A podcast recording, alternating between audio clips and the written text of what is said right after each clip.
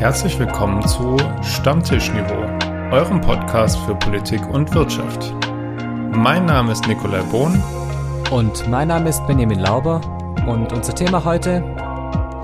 Die Pleite der Kryptobörse FTX. Sind Bitcoin und Co. am Ende? Moin, Lauber. Grüß Gott, Bohn. Wie geht's, wie steht's? Es steht mir immer gut. Also vor allem das, was ich gerade anhabe. Ihr seht's ja nicht, aber ich bin. Ich hab's vorhin ich, auch gedacht. Ich habe richtig schöne Sachen an. Also richtig ein Pulli mit orangenem Kragen und, und allem. Ich sehe ich seh blendend aus. Aber Im wahrsten ist, Sinne des Wortes. Aber es ist auch langsam die Zeit wieder, wo man zu Hause sitzt, sich einmummelt, eine Tasse Tee kocht und was ich echt ein bisschen feier, muss ich sagen, also Hut ab vor deine Idee. Ich muss es kurz nochmal hier in dem Rahmen loswerden. Benny hatte diese Woche die Idee. Verrat doch nicht die ganzen Tricks. Entschuldigung, nein, aber es ist, also ich habe den Trick verraten und es hat trotzdem geklappt.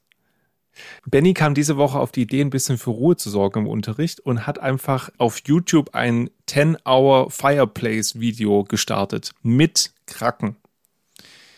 Und es hat tatsächlich interessanterweise funktioniert. Und egal bei welchem Kurs und welcher Klasse ich das diese Woche probiert habe, es hat jedes Mal funktioniert.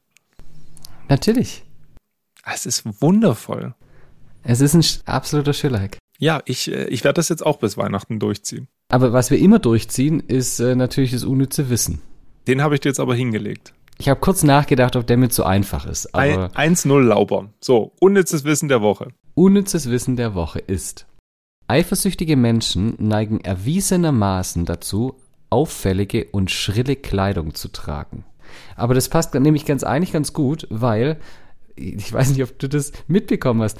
Richie Rich, oh, ja, mein Lieblingsministerpräsident der Welt, ist äh, beim G20-Gipfel auf Bali ähm, beim Abendessen in einem äh, landestypischen Gewand eingelaufen und zwar schrillrot und hat äh, anscheinend dafür sogar Applaus bekommen. Aber von wem Applaus? Also von der balinesischen Bevölkerung oder von den Kolleginnen und Kollegen der G20?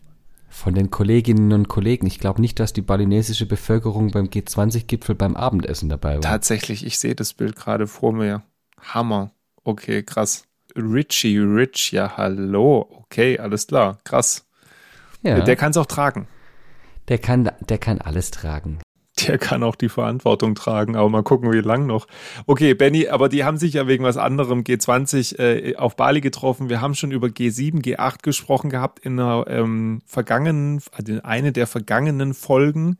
Ähm, was, was ist jetzt auf Bali passiert? Also die G20 ist, um da mal kurz ein bisschen Hintergrundwissen vor dem Hintergrundwissen zu geben, wobei es halt um was anderes geht.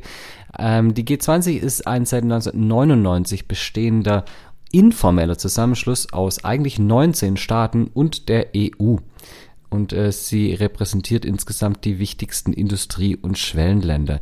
Also da sind Leute oder Länder dabei wie natürlich Deutschland, äh, Australien, Italien, Frankreich, USA, Kanada, aber auch äh, Saudi-Arabien, Mexiko, Japan, Argentinien, Brasilien und Russland natürlich.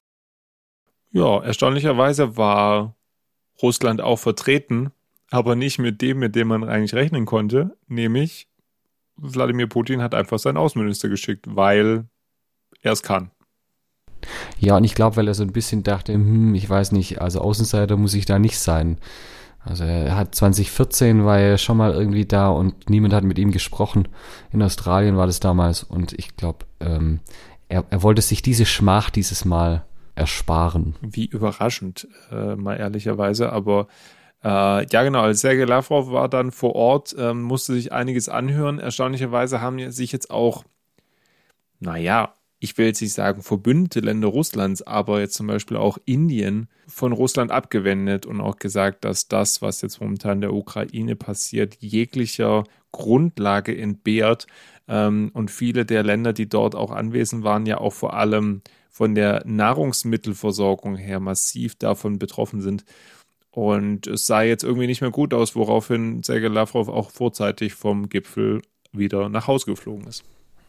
Gerüchteweise auch, weil er krank ist, beziehungsweise krank war oder irgendwas hatte. Aber ähm, laut Lavrov selber ist es eine Fake News.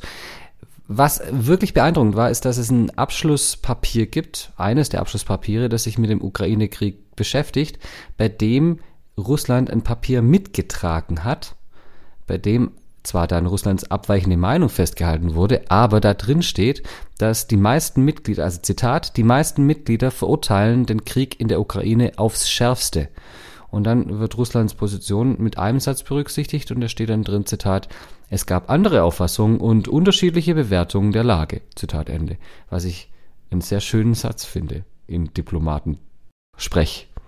In der, in der Tat, aber was ich nicht ganz verstehe, diese, diese Erklärungen werden ja immer im Konsens verabschiedet und nicht jetzt per Mehrheitsbeschluss, dass, dass Lavrov da dafür gestimmt hat, dass das so durchgeht. Also er hätte ja auch einfach sagen können, nö, wollen wir nicht. Also ich meine, könnt ihr mal bitte das aus dem Abschlusspapier rauslassen in Ukraine-Krieg und alle dann gesagt haben, nö. Und Russland gesagt hat, ja, dann sagen wir auch nö. Also ich, ich, ich bin sehr erstaunt davon, dass das so durchging. Also es wirkt so ein bisschen, als ob Russland da wirklich mit dem Rücken zur Wand steht und auch echt die letzten Verbündeten, also gerade auch Indien und, und China, so ein Stück weit sich abwenden und sagen, jetzt wird's langsam zu viel. Und Russland da dann wirklich völlig ohne Verbündete dasteht und in so einer Situation dann eben nicht mehr Nein sagen kann. Aber ja, ich hätte damit auch nicht gerechnet. Äh, ich interpretiere es allerdings als wirkliches Zeichen der Schwäche. Oder vielleicht auch so ein erstes Abtasten, okay, wenn wir das jetzt zulassen, vielleicht können wir doch in irgendeine Art von diplomatischer Lösung von dem Krieg reingehen. Aber das sehe ich natürlich, also das sieht man im, im grundsätzlichen Moment noch nicht. Am Dienstagabend haben wir beide ja massiv den Atem angehalten und ich glaube mm. mit uns einige andere auch, als dann nämlich die Meldung kam, dass eine Rakete im polnisch-ukrainischen Grenzgebiet eingeschlagen ist, und zwar auf polnischem Territorium. Und da dachte ich auch so, okay, das war's jetzt mit Diplomatie. Aber Benny, was, was ist denn bis jetzt aktuell äh, eigentlich gesichert? Gesichert ist es, dass es sich wohl um eine ukrainische Luftabwehrrakete handelt, die äh, nicht das gemacht hat, was sie machen soll, nämlich Raketen der Russen vom Himmel holen, sondern auf Abwägen war und dann in Polen, äh, wie du sagtest, eingeschlagen hat und zwei Menschen gestorben sind. Und von daher, es war kein russischer Angriff auf NATO-Gebiet. Aber ganz genau, wie das sein konnte und wie das passieren konnte und so weiter, das ist alles noch nicht klar. Und das soll jetzt auch unter ähm, hinzuziehen, von ukrainischen Expertinnen und Experten soll da Licht ins Dunkel gebracht werden. Aber ja, das sah im, das sah kurz, weil es eine Rakete russischer Bauart war, äh, sehr, sehr gefährlich aus. Genau, das ist ja auch gesichert. Und äh, Bali liegt ja ein paar Stunden vor uns. Es war ja kurz, glaube ich, vor dem Frühstück, als die Rakete, die, die Berichte über die Rakete in Polen aufgetaucht sind, wurde anscheinend Joe Biden auch äh, recht unsanft von seinen Mitarbeitern geweckt, weil natürlich da eine Krisensituation entstanden ist und daraufhin das Frühstück, glaube ich, begonnen wurde, äh, dass man zusammensaß, vor allem die NATO-Mitglieder, die sich in ba auf Bali befanden. Zum Glück alle damals schon gesagt haben, okay, wir müssen erstmal die Erkenntnisse sichern, bevor wir reagieren können. Aber man da jetzt nicht angefangen hat, sofort Russland alles in die Schuhe zu schieben, wenn man noch nicht mal sicher weiß, was Sache ist, auch wenn es natürlich eine Rakete russischer Bauart war. Man darf zwar jetzt vielleicht nicht spekulieren, aber man muss vielleicht doch spekulieren, was wäre gewesen, wenn nicht Joe Biden mm. in der Situation Präsident der USA wäre, sondern ah. äh, ein gewisser Herr Donald äh, Orangenhaare Trump. Äh, ja, dann wäre es vielleicht anders gewesen.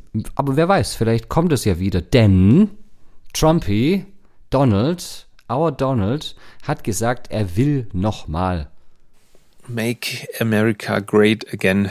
Nachdem wir schon bei den Midterms letzte Woche gesagt haben, dass er sich langsam angegriffen fühlt von Ron DeSantis und ihn anfängt zu beleidigen, ähm, hat Trump jetzt tatsächlich diese Woche offiziell mitgeteilt, dass er sich wieder als Kandidat für die Republik Republikanische Partei in den USA aufstellen lassen möchte.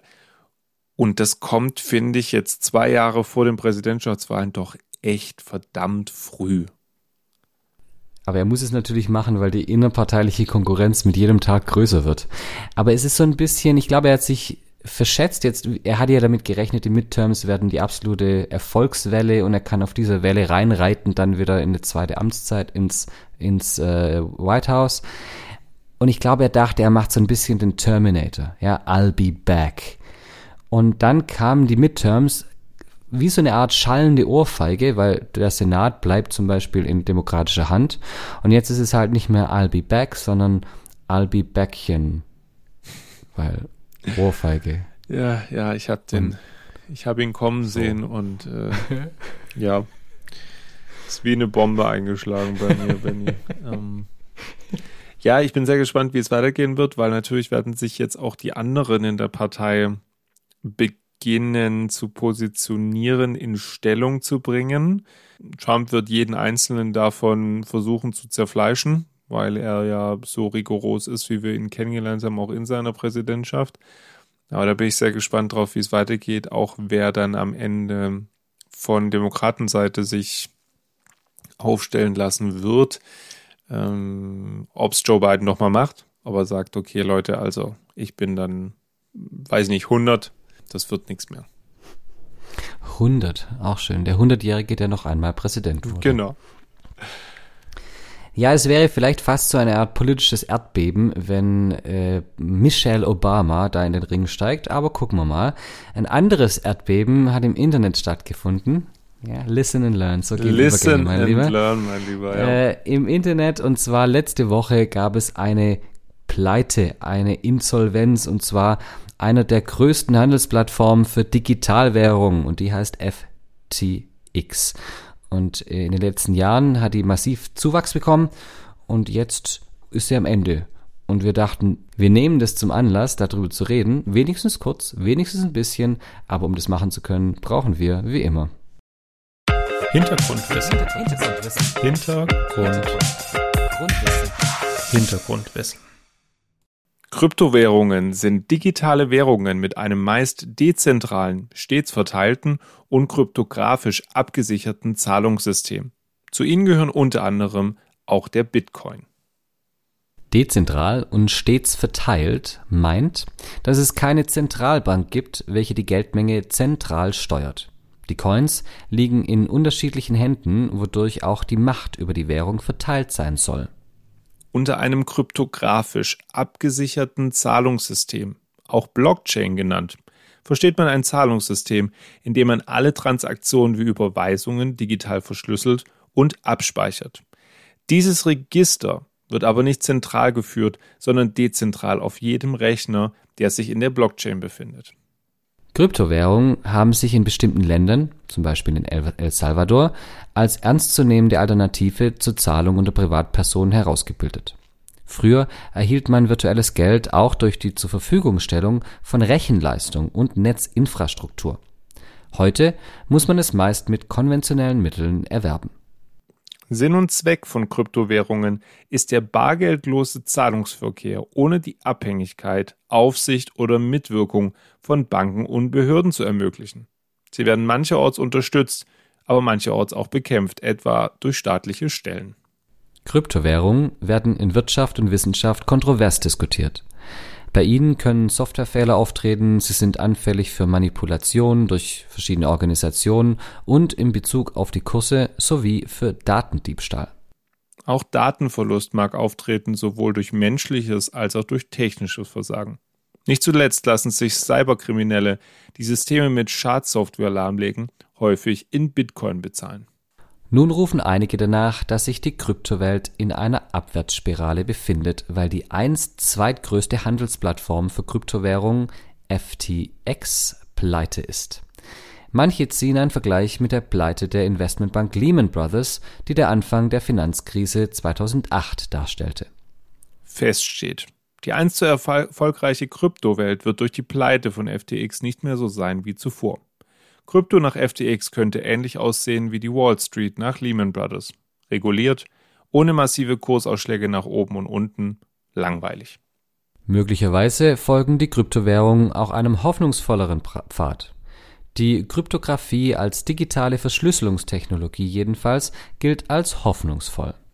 Sie ermöglicht es, elektronische Transaktionen aller Art ohne Hilfe zentraler Plattformen abzuwickeln. Deshalb bleibt die Frage, sind Kryptowährungen gescheitert oder steht vor ihnen weiterhin eine blühende Zukunft? Meinung. Meinung. Kurzer Hinweis von meiner Seite, bevor wir in den Meinungsteil starten.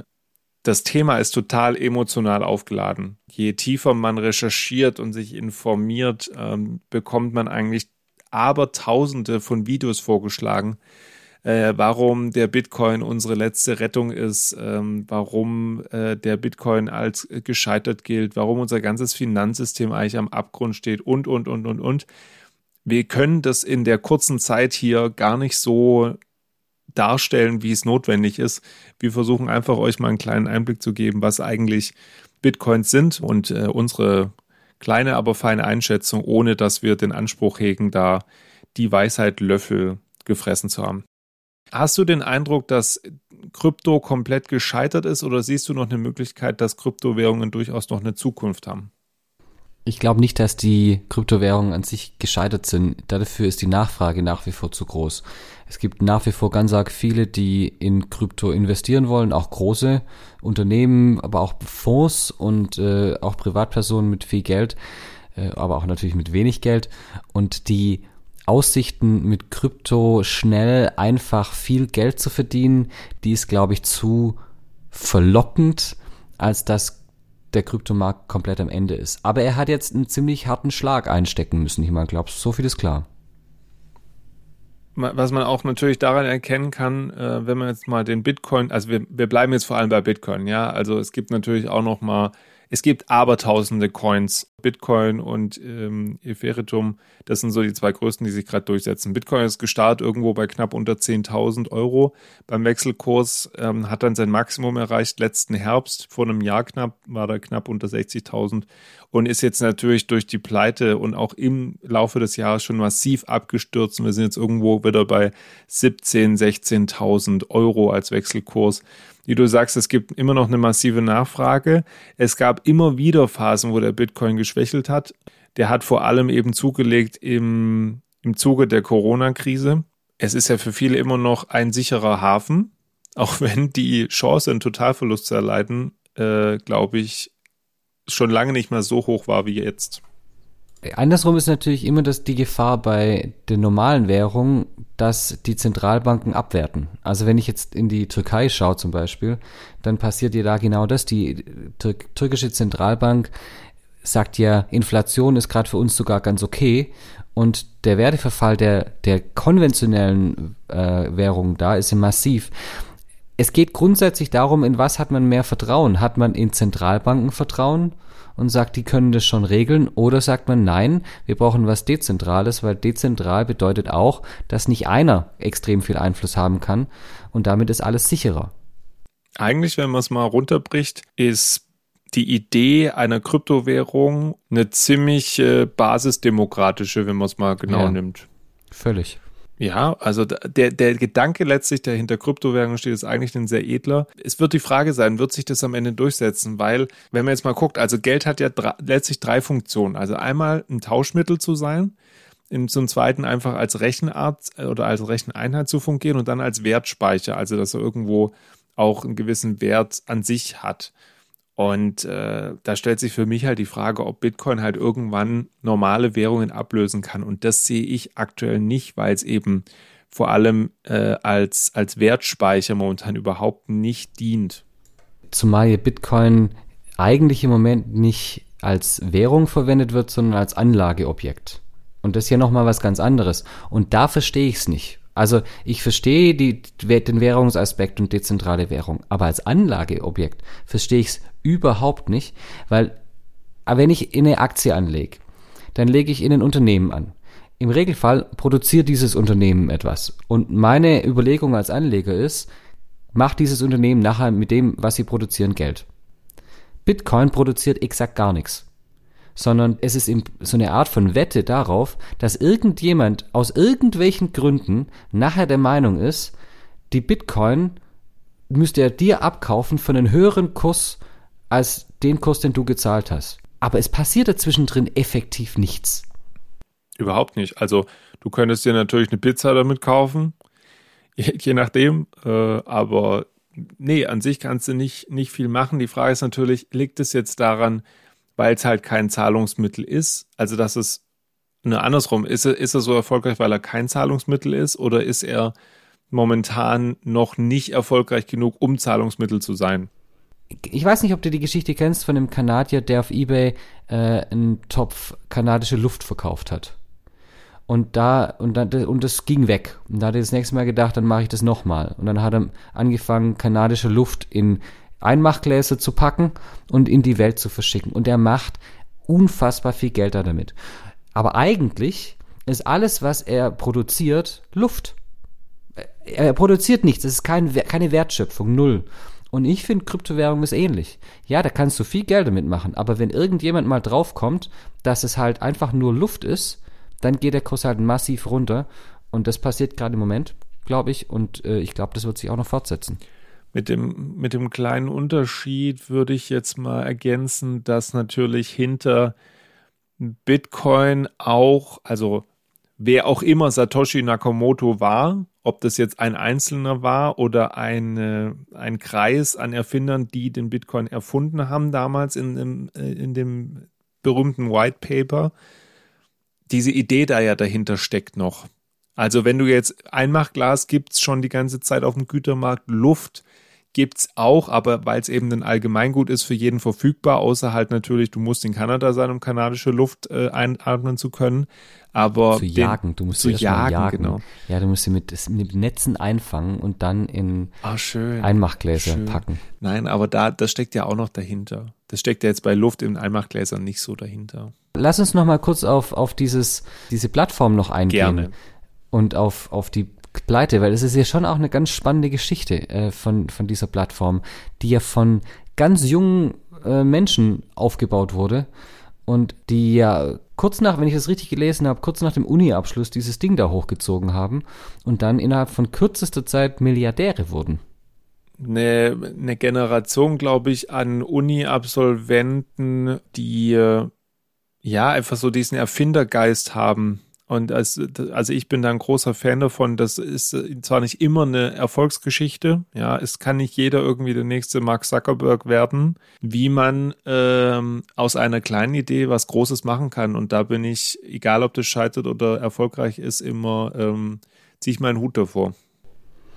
In dem Fall äh, ist es jetzt aber so, dass der Gründer der Firma, Sam Bankman Fried, was übrigens ein herausragender Name ist, wenn ja. ich das kurz mal sagen darf, Bankman Fried, also der frittierte Bankmann sozusagen, äh, ist in dem zusammen, ja, egal.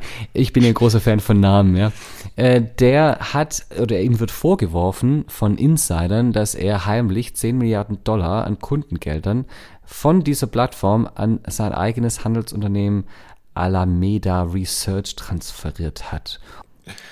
Äh, ja, das ist richtig. Also da bin ich auch gespannt, wo, in welcher schwarzen Kasse das äh, gelandet ist, ob er da sich doch noch einen großen Reibach gemacht hat oder irgendwann von der Plattform äh, oder ja von der Bühne verschwindet, so wie es ja, um jetzt wieder den Bogen zu schließen, so ein paar ähm, Menschen, ich glaube, äh, eine Frau, die auf der äh, Liste der zehn meistgesuchten Menschen weltweit mhm. ist, die irgendwelche Coins aufsetzen, die Leute verarschen und dann äh, einen dicken Reibach damit machen. Ich möchte auf das Thema Vertrauen in diese Plattform nochmal eingehen, weil die Anzahl von auch Institutionen, die da investiert waren, also ich habe gelesen, irgendwelche Pensionfonds und so weiter waren da investiert. Die Ukraine potenziell wird auch drüber spekuliert es ist unglaublich, was für ein Vertrauen man da hat. Und der, der ähm, Bankman Fried ist jetzt 30. Das heißt, äh, der war Mitte 20, als er das Ding da aufgemacht hat.